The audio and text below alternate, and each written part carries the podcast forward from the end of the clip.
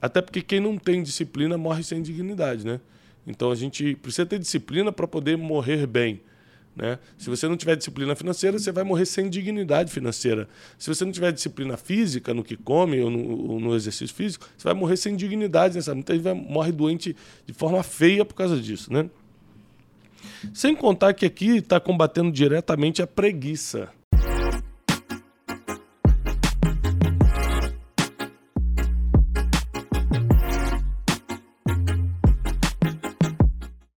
Bem-vindos a mais um Brunecast. Hoje nós vamos dar sequência à nossa série de provérbios, né, Wesley? Isso aí, gente. A gente tá, tá gravando uma vez por mês só provérbios, hein? O que tá acontecendo? o pessoal tá pedindo muito. Então, estamos aí no capítulo 6 hoje, tá? Hoje é a edição número 6 da nossa série sobre provérbios aqui no Spotify, no Brunecast. E eu vou ler, qual é a versão que a gente vai ler aqui? King James. King James.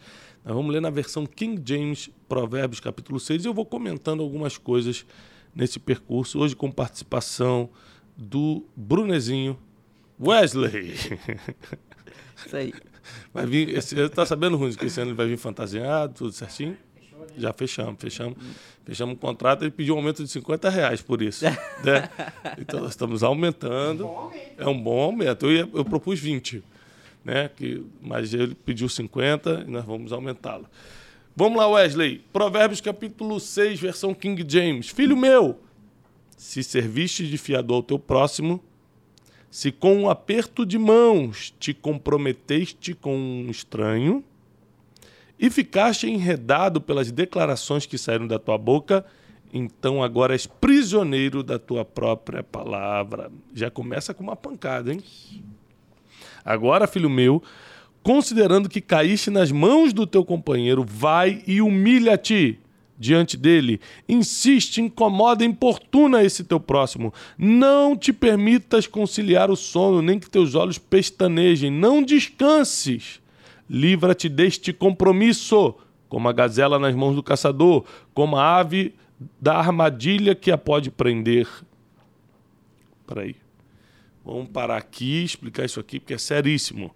Salomão, o homem mais sábio, mais rico da história, está aconselhando o seguinte: você vira escravo de alguém quando aperta a mão ou quando promete com a boca. Nós temos que ter muito cuidado quando a gente fica por fiador, quando a gente dá a palavra que vai fazer, quando a gente diz que vai, quando aperta a mão e fecha um compromisso, fecha um acordo. Salomão está falando que você vira escravo dessa pessoa e agora é melhor que você não durma, que você não descanse até que você se livre desse compromisso. Então eu posso dar um conselho: não aperte a mão de quem você ainda não tem aliança. Não prometa coisas que você não tem certeza que pode cumprir. Jamais diga que vai se você nem sabe se vai ter condições de ir. Ou seja, não vire escravo daquilo que você falou.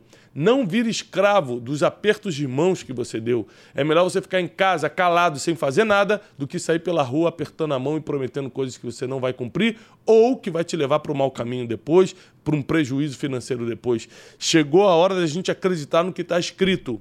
E Salomão deixa claro que você vai acabar se humilhando para pedir para desfazer algo que você fez no impulso ou que você fez sem pensar.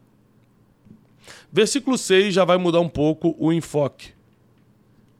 Então, versículo 6 vai começar a usar aqui um personagem que é um animalzinho, um inseto chamado formiga. Formiga. E a gente tem muito que aprender com a formiga, né? Como pode o livro de Provérbios usar tanto a formiga, que é um, um bichinho tão inofensivo, tão pequenininho, e servir de tanto exemplo para o ser humano, né? E Salomão diz: observa a formiga, ó Wesley. É isso? Não, não é isso. Não, mas é sinônimo. Aqui, ó. Não. Observa a formiga, ó. Preguiçoso. Preguiçoso. Então, observa a formiga, ó preguiçoso. Reflete sobre o trabalho que ela realiza e ser sábio. Aqui está dizendo que a observação produz sabedoria. Quando você começa a observar muito como, como a, a, a, formiga faz isso, como tal coisa acontece. Quando você começa a observar, você está crescendo em sabedoria.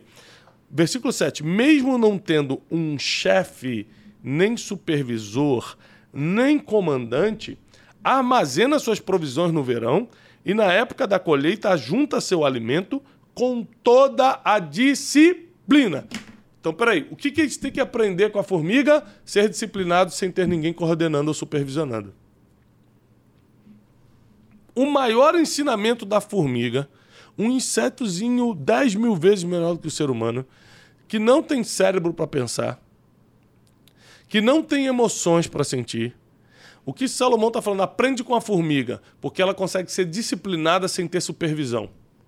E a maioria de nós, a gente só consegue emagrecer se tiver é, nutricionista, malhar se tiver é, personal trainer e trabalhar se tiver chefe olhando, né, Wesley? Se não tiver o chefe olhando, né, Wesley? Não consegue trabalhar. Ou seja, o maior aprendizado com a formiga é ser disciplinado sem, precisar, sem precisar de supervisão. E, e Thiago, para as pessoas, como que elas podem mudar isso? A pessoa é aquela que só funciona no tranco, sabe? Você tem que ficar em cima, como que ela pode mudar isso na vida dela? Ó, oh, é tão difícil isso, porque o lance da autodisciplina, de você fazer, é, é, tem muito a ver com seus sonhos, com as suas ambições. Eu não sou um cara ultra disciplinado, não sou nenhum mestre de disciplina, mas eu consigo ter a disciplina básica para realizar meus objetivos sem supervisão. Porque eu tenho minhas ambições, né? É, eu quero, por exemplo, o meu próximo livro, o livro que eu estou escrevendo, eu quero que seja um livro que tenha muito mais repercussão do que o especialista em pessoas, que já está ajudando milhares de gente, de pessoas, né? É, mas para isso eu preciso escrever melhor, dedicar mais tempo, ou seja, eu preciso de muita disciplina para ter textos muito mais tocantes, histórias muito mais eletrizantes. É, isso exige muito de mim. Eu acho que a pessoa que não tem ambição, não tem visão de futuro, não sabe para onde quer ir, dificilmente vai conseguir ter um mínimo de disciplina. Eu vou repetir, eu não sou ultradisciplinado, exemplo, ah, mas o Thiago é especial. Não sou especial coisa nenhuma. Né? Às vezes tenho vontade de acordar tarde, não tomo banho gelado, nem ah, toma banho de gelo de manhã, tá doido, tomando quentinho. não, não sou esse. Para malhar, para correr, é uma dificuldade. Eu faço um esforço ultra sobrenatural para poder correr três vezes por semana. Eu não sou um cara super disciplinado, mas eu tenho a disciplina básica para cumprir meus objetivos. Até porque quem não tem disciplina morre sem dignidade, né? Então a gente precisa ter disciplina para poder morrer bem. Né? Se você não tiver disciplina financeira, você vai morrer sem dignidade financeira. Se você não tiver disciplina física no que come ou no, ou no exercício físico, você vai morrer sem dignidade. Né? Muita gente vai, morre doente de forma feia por causa disso. Né? Sem contar que aqui está combatendo diretamente a preguiça. A pessoa que não faz por causa desse pecado, podemos chamar assim, que é a preguiça. Deus nos deu força e energia para trabalharmos na terra e a gente quer ser preguiçoso. O versículo 9 continua assim, ó: Ó preguiçoso, até quando ficarás deitado? Quando te levantarás da tua sonolência? Tirando uma pestana, cochilando um pouco, cruzando os braços para descansar, tua iminente pobreza te aterrorizará, e a tua necessidade te, assalta, te assaltará como um ladrão armado. Ou seja, aqui o Salomão está falando que quem é preguiçoso vai ser pobre e vai estar em necessidade. O caráter do perverso, versículo 12, é maligno, caminha de um lado para o outro murmurando atrocidades, comunica-se sorrateiramente com os olhos, arrasta os pés e faz sinais com os dedos. Em seu coração habita o engano, todo o tempo planeja o mal, anda semeando perversidades e discórdias. Gente, tem gente que é 24 horas assim. Versículo 15: Por essa razão a desgraça se abaterá repentinamente sobre ele, de um golpe só será completamente destruído, sem qualquer apelação. Isso tá ligado àquela frase, é, mente vazia, oficina do. Lógico, ele está falando o seguinte, ó. Oficina do quê? Você falou mente vazia, oficina do. do capeta, capiroto. É.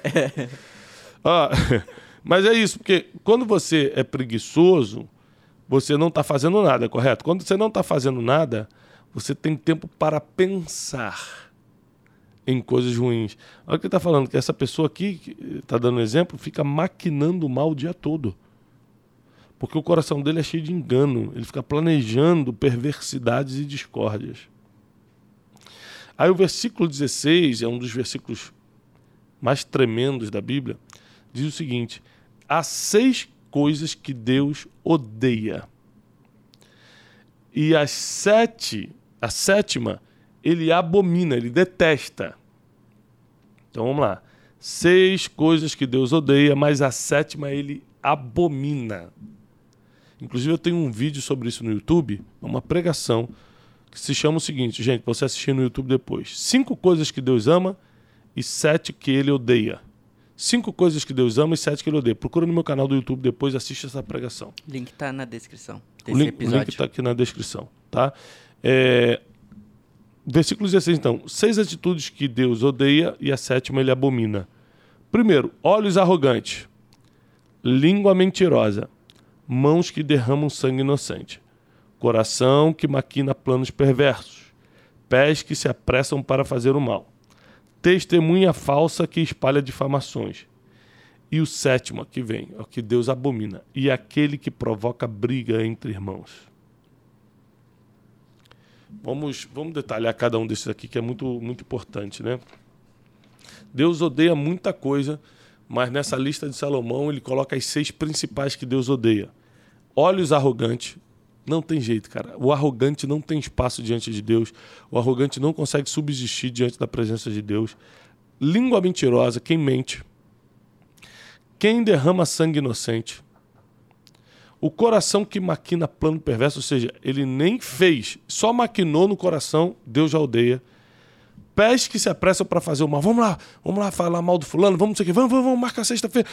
Pés que se apressam para fazer o mal. Deus odeia. Testemunha falsa que espalha difamações, ou seja, o caluniador, o mentiroso, o fofoqueiro, Deus odeia. E o sétimo ele abomina, ou seja, não tem jeito mesmo, é aquele que provoca contenda entre irmãos, quem fica semeando briga entre as pessoas. Isso aqui, gente, é uma lista que você tem que pegar, refletir, porque se Deus odeia, se Deus abomina, quer dizer que ele não vai estar perto de você caso você faça isso. E isso até a gente, né? Ninguém quer estar tá perto de pessoas mentirosas, pessoas que é, maquinam mal, ninguém. Ninguém. Qualquer ser humano bom, né? Tá falando a gente partindo do princípio quem é bom. Uhum. Porque pessoas mais procuram isso, né? Mas ninguém que é bom, que é bem sucedido, que está indo bem na vida, vai compactuar com uma dessas sete coisas.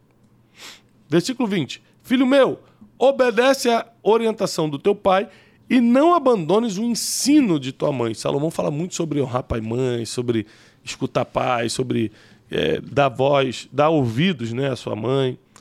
Versículo 21. Ata-os para sempre no seu coração. Está falando dos ensinos dos pais aqui. ó. Envolve-os juntos ao teu pescoço. Quando caminhares, eles te guiarão. Quando te deitares, eles te protegerão durante o sono.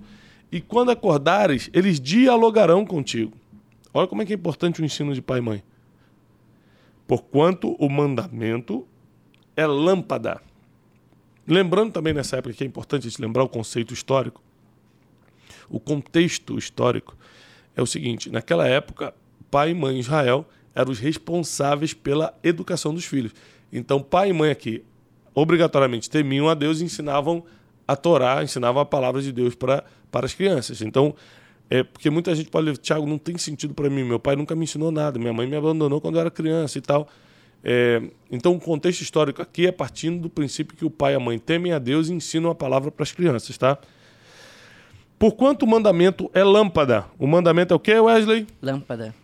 O ensino é luz. É o que, Wesley? Luz. Ficou muito bom isso. E as advertências da disciplina são o caminho que conduz à vida. Vou repetir esse versículo, que eu acho muito importante. O mandamento é lâmpada, o ensino é luz, e as advertências da disciplina são o caminho que conduz à vida. Gente, grave esse versículo no coração. Versículo 24: Eles te guardarão da mulher imoral e das palavras lisonjeiras da mulher adúltera não cobices no teu coração a sua beleza, não te deixes seduzir por seus olhares, pois o preço de uma prostituta é um pedaço de pão, quando comparado ao objetivo da adúltera que vive rondando a caça de vidas preciosas. Caramba. Entendeu isso aqui? Não.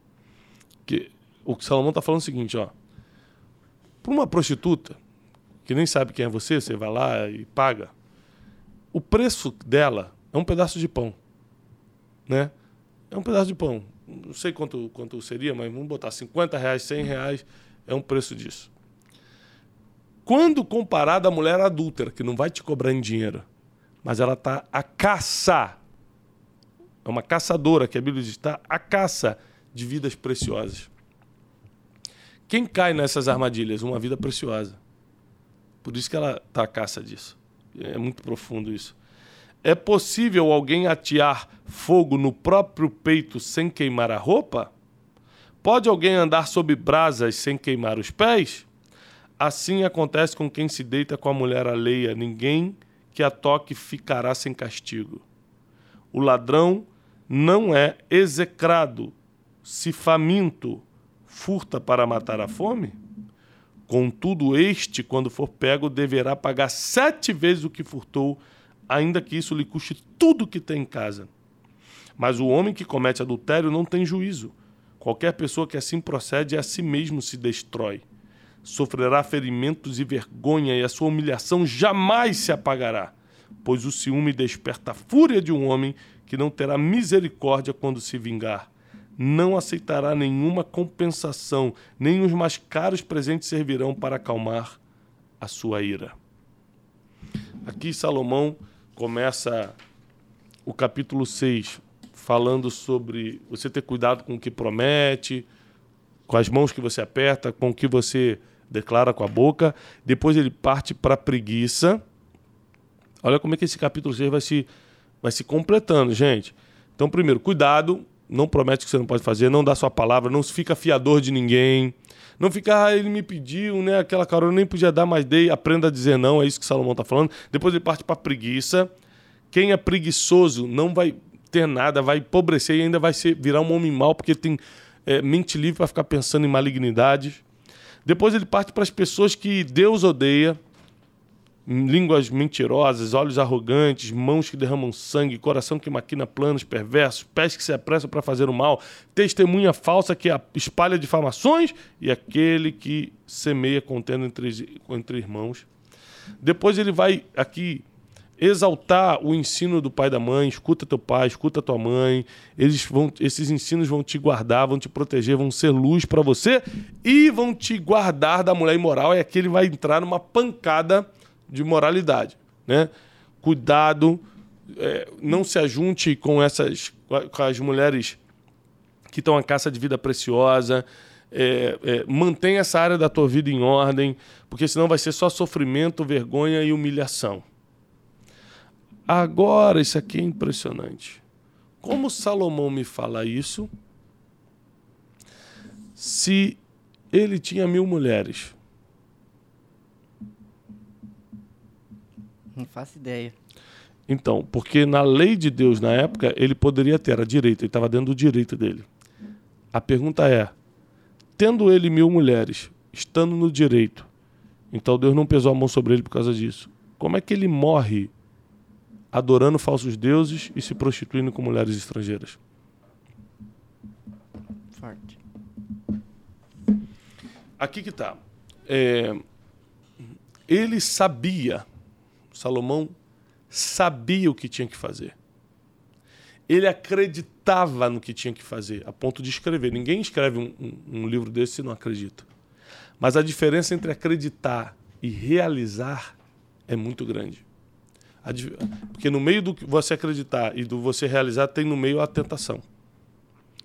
Então, é muito importante, você que está assistindo esse Brunecast, por favor, que você coloque a sua vida em ordem.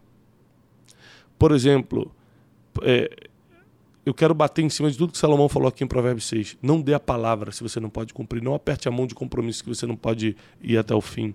Não seja preguiçoso. Não dê espaço na sua mente para maquinar o mal. Jamais seja esteja nessa lista das sete coisas, seis coisas que Deus odeia, a sétima que ele abomina. Não tenha olhos arrogantes, língua mentirosa, mãos que derramam sangue inocente, coração que planeja mal, pés que se apressam em fazer o mal, não espalhe difamações e nunca, jamais provoque contenda entre pessoas. escuta teu pai, tua mãe, teus mentores, teus guias espirituais, segue o que eles falam, vai, isso vai te proteger, isso vai fazer você ter um, um, GPS na vida, o mandamento vai ser lâmpada, o ensino vai ser luz, as advertências da disciplina vão te colocar no caminho de vida. Está escrito, gente. E eles vão te guardar da mulher imoral e das palavras lisonjeiras da mulher adúltera, e aqui começa toda a condenação caso você caia nessa, nesses contos. Então é muito importante que a gente corte o mal pela raiz, o mal da preguiça, o mal do adultério, o mal da imoralidade, o mal é, de prometer o que não vai se cumprir, o mal das sete coisas que Deus odeia e abomina. Corta tudo isso pela raiz. Se teus olhos forem bons, todo o teu corpo será cheio de luz. Mas os teus olhos forem maus, o teu corpo estará cheio de trevas. Então, eu não quero pesar muito, né, jogar peso espiritual sobre você, mas eu também preciso te alertar que a vida não é brincadeira. Em 2022, nós estamos no meio de uma batalha espiritual grandíssima. Não podemos dar espaço para coisas que podem nos derrubar. Tiago, até 2021 eu vivi nisso, então abandona. A Bíblia diz que aquele que confessa o seu pecado e abandona alcançará misericórdia, tá? Em Provérbios, inclusive. Aquele que confessa a sua iniquidade, aquele que reconhece, que deixa, que abandona isso, alcançará misericórdia. Tiago, eu preciso confessar para quem? Bom, você confessa para Deus para ser perdoado e você confessa para alguém de confiança para ser é, curado. A Bíblia diz em Tiago: confessai vossos pecados uns aos outros para que sejais curados. Então é muito importante você saber que quando você confessa para Deus, você está sendo perdoado. O homem não te perdoa, quem te perdoa é Deus. Quando você confessa para alguém, você está sendo curado, porque aquilo está saindo do seu coração, está aliviando o seu espírito e você começa a criar forças para nunca mais voltar naquele erro. Eu estava comentando com a equipe hoje que quase que 70%, 80% da, das reclamações de vida que a gente recebe no, no, no direct do Instagram é de mulheres que estão tendo profundos problemas com seus maridos, né? adultério, traição, abandono, foi embora, tal. Os homens não foram treinados para serem homens responsáveis, leais, que cumprem seus papéis, os papéis que lhe cabem na vida, né? Então, é, a gente pode até fazer um Brunecast especial um dia, Wesley, sobre isso, sobre como ser homem de verdade, né? É, eu tive que aprender as duras penas a como ser um homem de verdade a manter a palavra sim, sim, não, não, a ser leal, a não deixar os pensamentos vagarem, porque o problema do homem é que ele deixa os pensamentos vagarem, né? Ele vai pensando em possibilidades que ele não deveria nem pensar. E um dia essas possibilidades vão ganhando força a ponto de um dia poder se tornar realidade.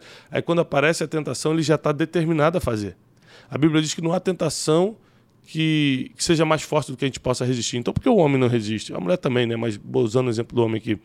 Porque ele já vinha alimentando isso de tal forma que para ele, na cabeça dele, já era verdade. Quando a tentação chega, ele só executa.